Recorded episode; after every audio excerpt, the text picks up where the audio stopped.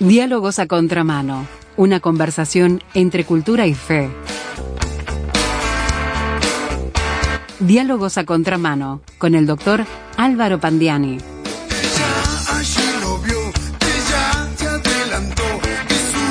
Hoy en Diálogos a Contramano le animamos a meterse en un tema espinoso. Vamos a hablar sobre cánticos herejes.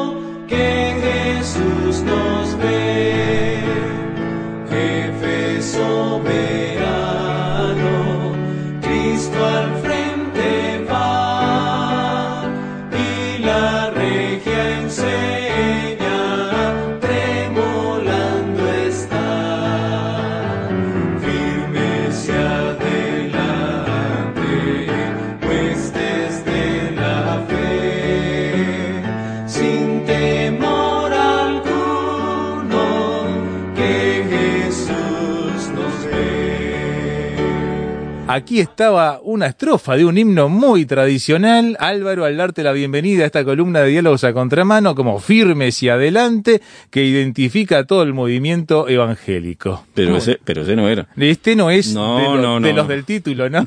Oh, no, no, por favor. No, no, Cánticos herejes no tiene nada que ver con Firmes y Adelantes, Bueno. que es un himno dentro de la eh, ortodoxia bíblica cristiana evangélica. Perfectamente. ¿De, de quién se habrá sido la idea de ponerlo? Se coló. Se co- Se coló. Pero para ilustrar de qué estamos queriendo Sí. hablar, ¿no? Bueno, a ver, Esteban, primero, hola, ¿qué tal? Y saluda a los Sí, sí. oyentes.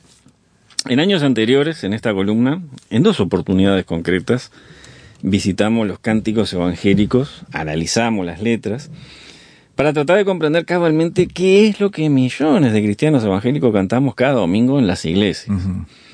En la columna El rompevidas nos acercamos a la letra de uno de esos cantos de uso común en las reuniones congregacionales, esos llamados vulgarmente coros o coritos, una, una canción con una letra corta, generalmente una estrofa y estribillo, que se repite varias veces.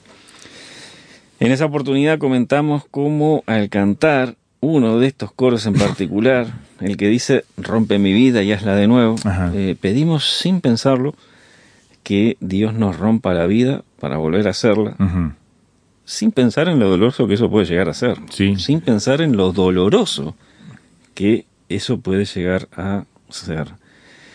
Y unos años antes, en la columna La oración absurda, comentamos acerca de un himno clásico del cancionero evangélico conocido como Himnos de Gloria y Triunfo. Vaya, sí es conocido, sí. ¿Sí? El himno en particular, Dulce Oración, hace una afirmación acerca de la oración que, que cuando se examina fríamente se nota que carece de sentido.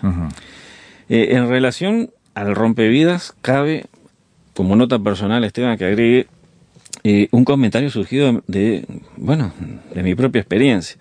La emisión original de esa columna, junto con la publicación en la página transmundial del artículo de reflexión en la que eh, está basada esa columna, fue por allá por octubre de 2017. ¿Y sabes qué precedió? En unos pocos meses al evento de pérdida más dolorosa que yo he sufrido hasta el momento, el cual literalmente, Esteban, y vos lo sabés porque acompañaste ese proceso, me acompañaste, literalmente rompió mi vida en mil pedazos. Y, aunque mucho después Dios realmente hizo mi vida de nuevo y trajo una felicidad que yo estaba convencido que nunca volvería a conocer, el proceso fue increíblemente doloroso y triste.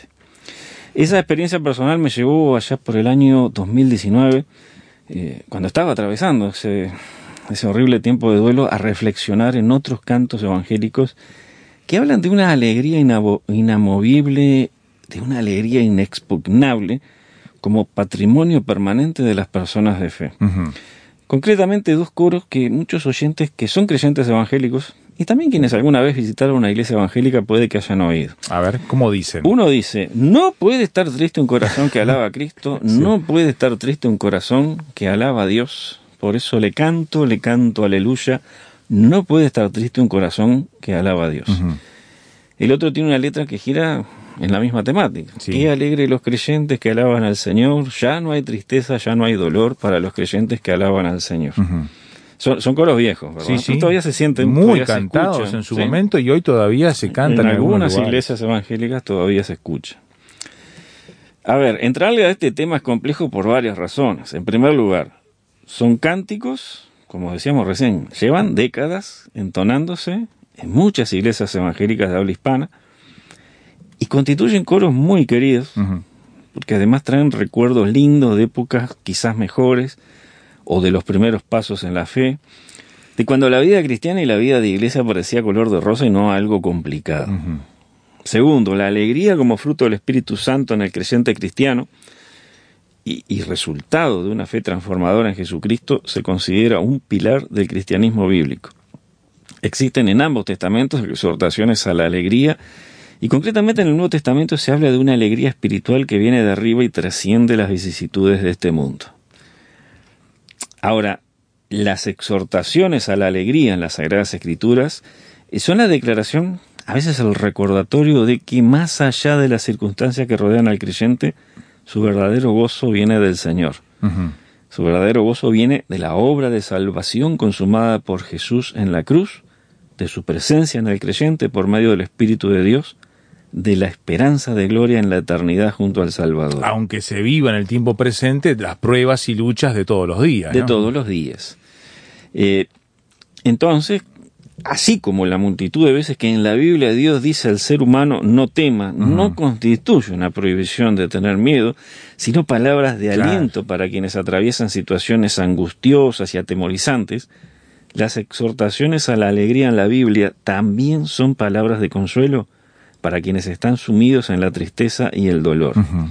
Por ejemplo, el apóstol Pablo dice en Filipenses 4:4, alégrense siempre en el Señor. Repito, alégrense. Lo leí en la traducción Dios habla hoy. Y, y la reiteración de la exhortación a la alegría bien puede ser una insistencia de parte de Pablo, que procuró de esta manera que los cristianos de Filipos encontraran en Cristo la alegría que las vicisitudes que atravesaban les habían quitado. Una pista acerca de estas vicisitudes la da el pasaje de 1, 29 y 30, donde se lee, por causa de Cristo ustedes no solo tienen el privilegio de creer en Él, sino también de sufrir por Él. Ustedes y yo estamos en la misma lucha. Ya vieron antes cómo luché y ahora tienen noticias de cómo sigo luchando. Efectivamente, los cristianos de Filipos estaban atravesando oposición y persecución por parte de los paganos y Pablo los anima a mirar a Cristo en busca de la alegría que el mundo parecía estarles robando. Ya Jesús había dicho algo similar cuando anunció Juan 14, 27. Les dejo la paz. Les doy mi paz, pero no se la doy como la dan los que son del mundo. No se angustien ni tengan miedo. Lo que Jesús dijo de la paz aparece aquí vinculado a la alegría, también en Jesús. Es como si Pablo le dijera, busquen en Jesús la verdadera alegría que el mundo no puede dar. Entiendo. Escribiendo a los cristianos de Colosas, en el capítulo 1, versículo 24, Pablo dice algo similar. Ahora me alegro de lo que sufro por ustedes, porque de esta manera voy completando en mi propio cuerpo lo que falta de los sufrimientos de Cristo por la iglesia, que es su cuerpo. Y fíjate esto, ¿no? La alegría y el sufrimiento coexistían en ese hombre mientras servía a Cristo. Más aún, la alegría se debía a que el sufrimiento tenía un propósito superior vinculado con la obra de Cristo y esa alegría se sobreponía al sufrimiento. Pero el sufrimiento estaba presente. No, no había manera de escaparle. Eh, a ver, cuando uno está sumido en una gran pena, entrar en una iglesia para buscar ayuda espiritual y consuelo, y ser empujado o presionado a cantar, ya no hay tristeza, ya no hay dolor, eh, puede parecer. No, ya, te, ya te lo imaginas, claro. puede parecer como que la comunidad te da una inyección de fe, eh, aunque esa no es la mejor figura, porque la fe debe nacer del corazón al oír la palabra de Dios.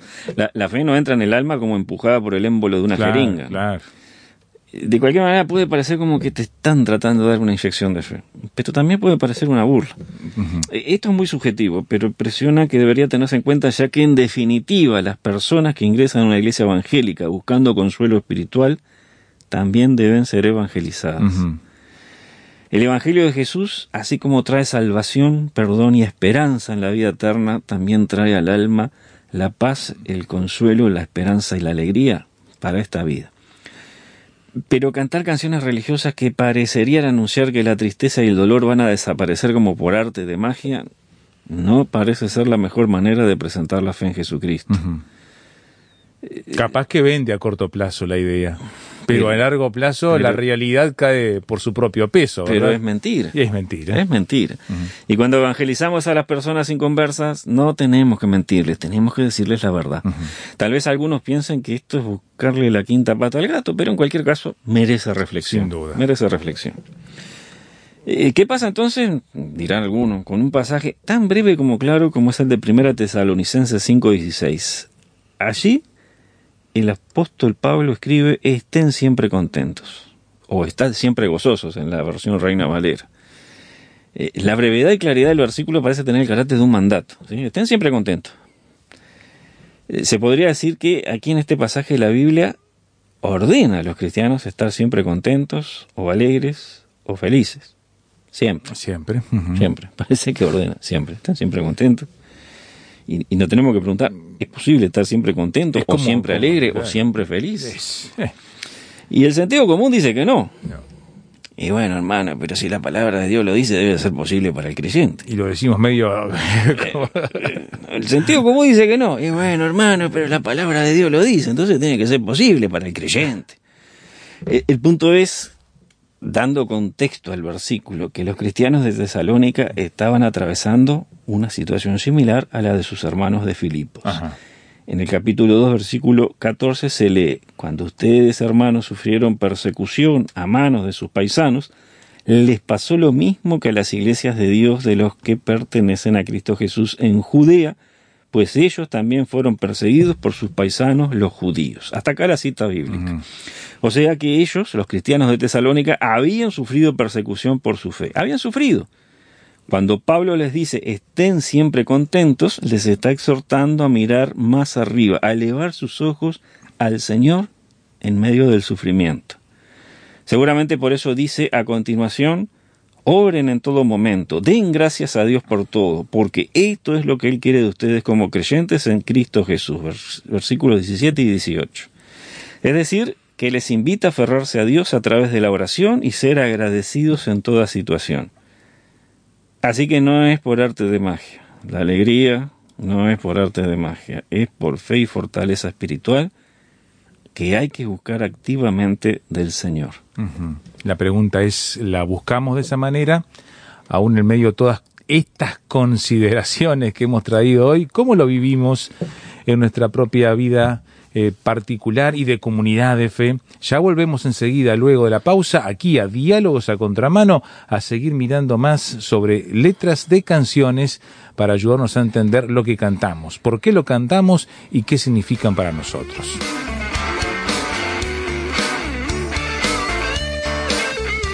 Estás escuchando Diálogos a Contramano.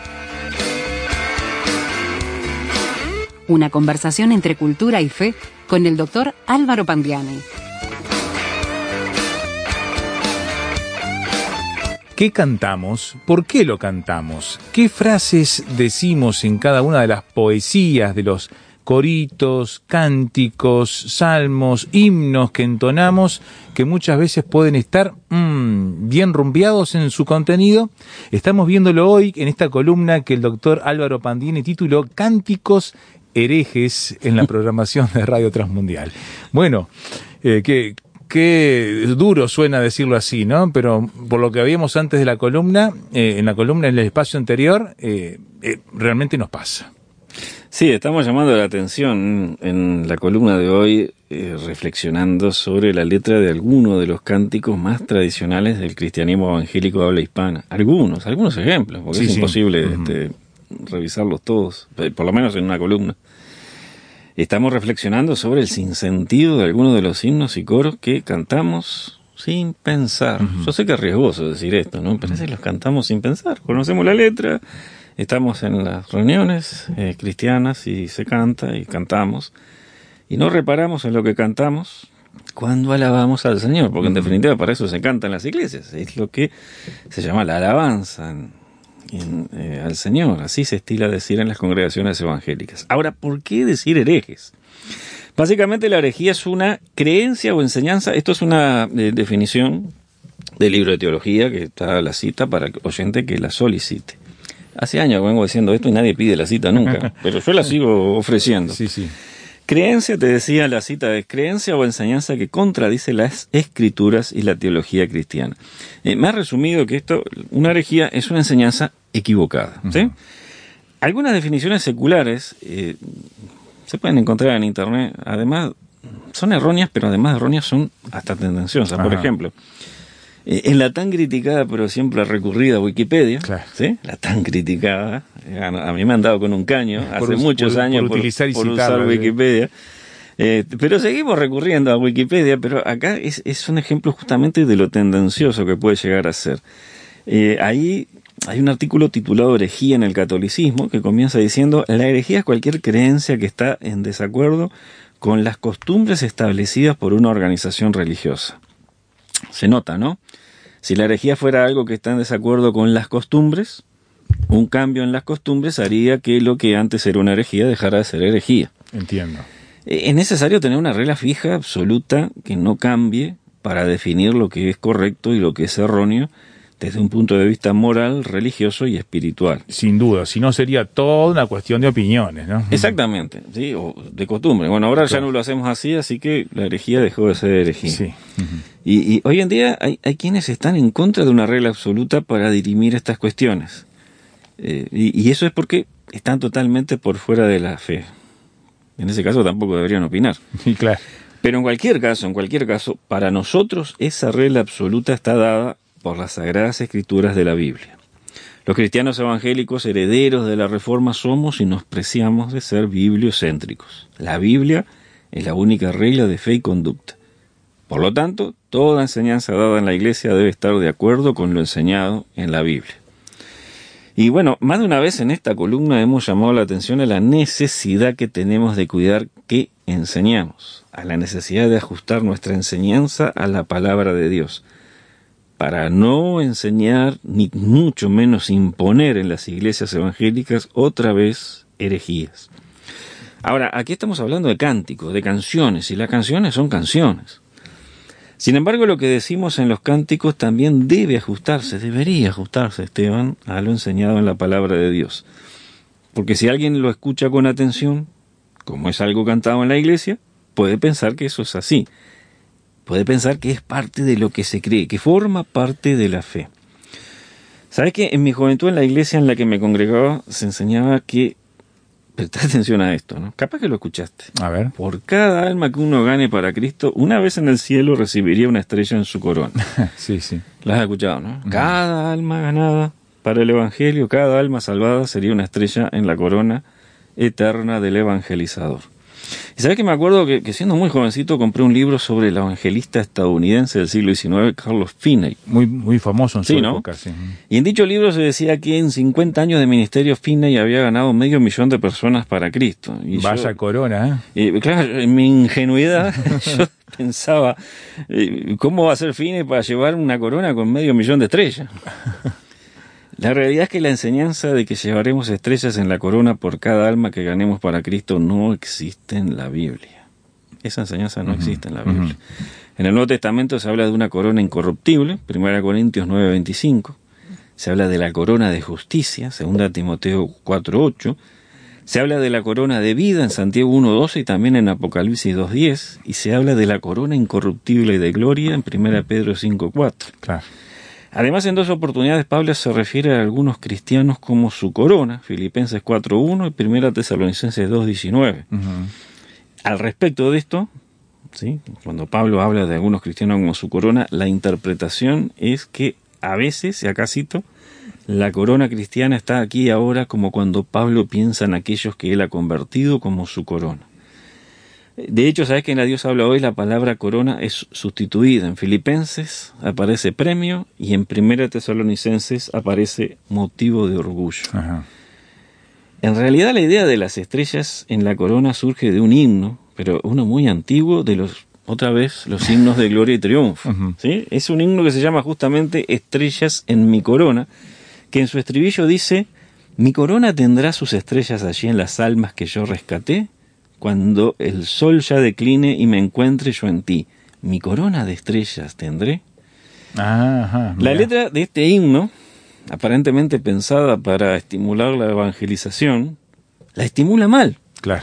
porque no hace énfasis en el amor como el motor o el motivo de la predicación del Evangelio para salvar almas, sino en el brillo de la corona que el evangelizador lucirá en la vida futura.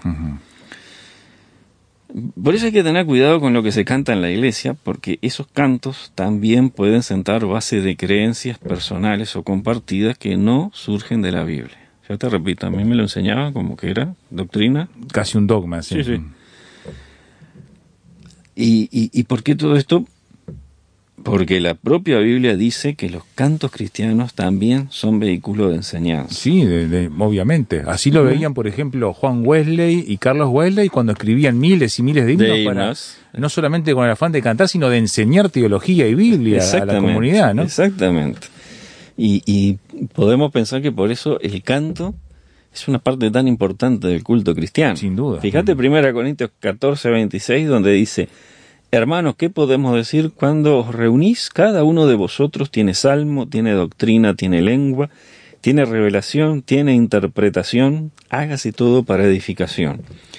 El capítulo 14 de esta, de esta epístola primera a los Corintios es muy necesario tenerlo en cuenta porque habla del culto cristiano y de los desórdenes que deben ser corregidos en dicho culto. Y en este pasaje que, que te acabo de leer, se habla de las distintas manifestaciones con las que los cristianos participan en el culto, diciendo que todo debe hacerse para edificación, es decir, para el adecuado crecimiento individual y crecimiento de la comunidad en la fe. Y bueno, cuando dice salmos se refiere a canciones porque los salmos originalmente eran canciones. Claro. La Dios habla hoy traduce este versículo así. Hermanos, cuando ustedes se reúnan, unos pueden cantar salmos, otros pueden enseñar o comunicar lo que Dios les haya revelado, o hablar en lenguas extrañas o interpretarlas, pero que todo sea para edificación mutua. Y hasta acá la cita bíblica. Sí, sí. Y las canciones que cantan los cristianos tienen que colaborar con el adecuado crecimiento en la fe.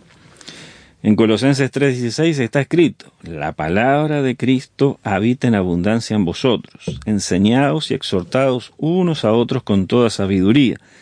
Cantad con gracia en vuestros corazones al Señor con salmos, himnos y cánticos espirituales. La Dios habla hoy lo, lo pone así, que el mensaje de Cristo permanezca siempre en ustedes con todas sus riquezas. Instruyanse y amonéstense unos a otros con toda sabiduría. Con corazón agradecido canten a Dios salmos, himnos y cantos espirituales. Hasta acá la cita bíblica. Y, y Esteban, la idea se repite. La palabra o el mensaje de Cristo enseña, instruye, exhorta, también a través de los himnos y cánticos espirituales que cantamos. Sin duda. Hace muchísimos años atrás, sabes que después de una pequeña campaña evangelística calle- callejera, eh, mientras desde, viste esas campañas que se hacían a veces en los barrios, Sí, ¿no? se una pequeña tarima, eh, unas luces y dale, dale ruido. Ahí y- está. y, y sabes que mientras desde la tarima se cantaba un coro que dice, capaz que lo conoces, no hay fuerte como Jehová, no hay fuerte, no lo conozco, varón de guerra y de libertad. Eso, ¿Lo conoces? ¿Lo escuchaste alguna vez? Eh, tengo la idea, sí. Una hermana de la fe se me acercó, yo estaba ahí cerca escuchando, la hermana se me acercó y me preguntó, ¿eso sirve para evangelizar? Sí, en la calle, ¿eh? claro. en sí. plena calle, cantando ¿Quién- eso. eh, claro, alguien que no está en la vida de iglesia. Eh, ¿Cómo va a entender esas palabras? no, no, evidentemente cantarle a la gente que Dios es una deidad guerrera no sirve para comunicar el amor y el perdón de Dios en Jesucristo.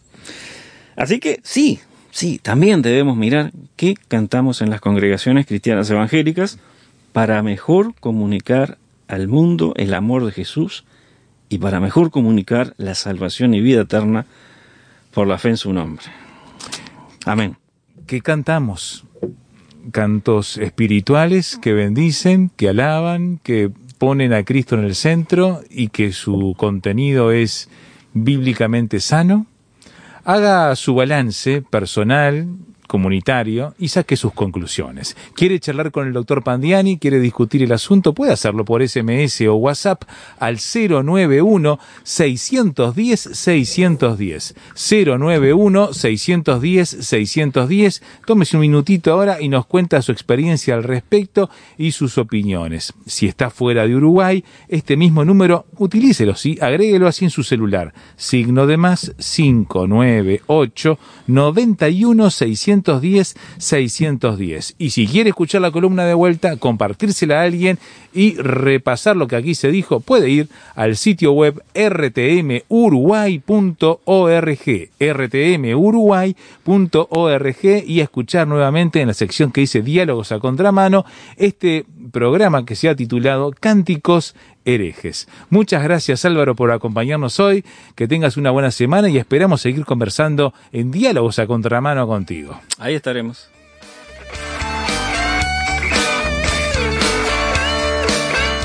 Esto ha sido Diálogos a Contramano con el doctor Álvaro Pandiani. Una producción de Radio Transmundial.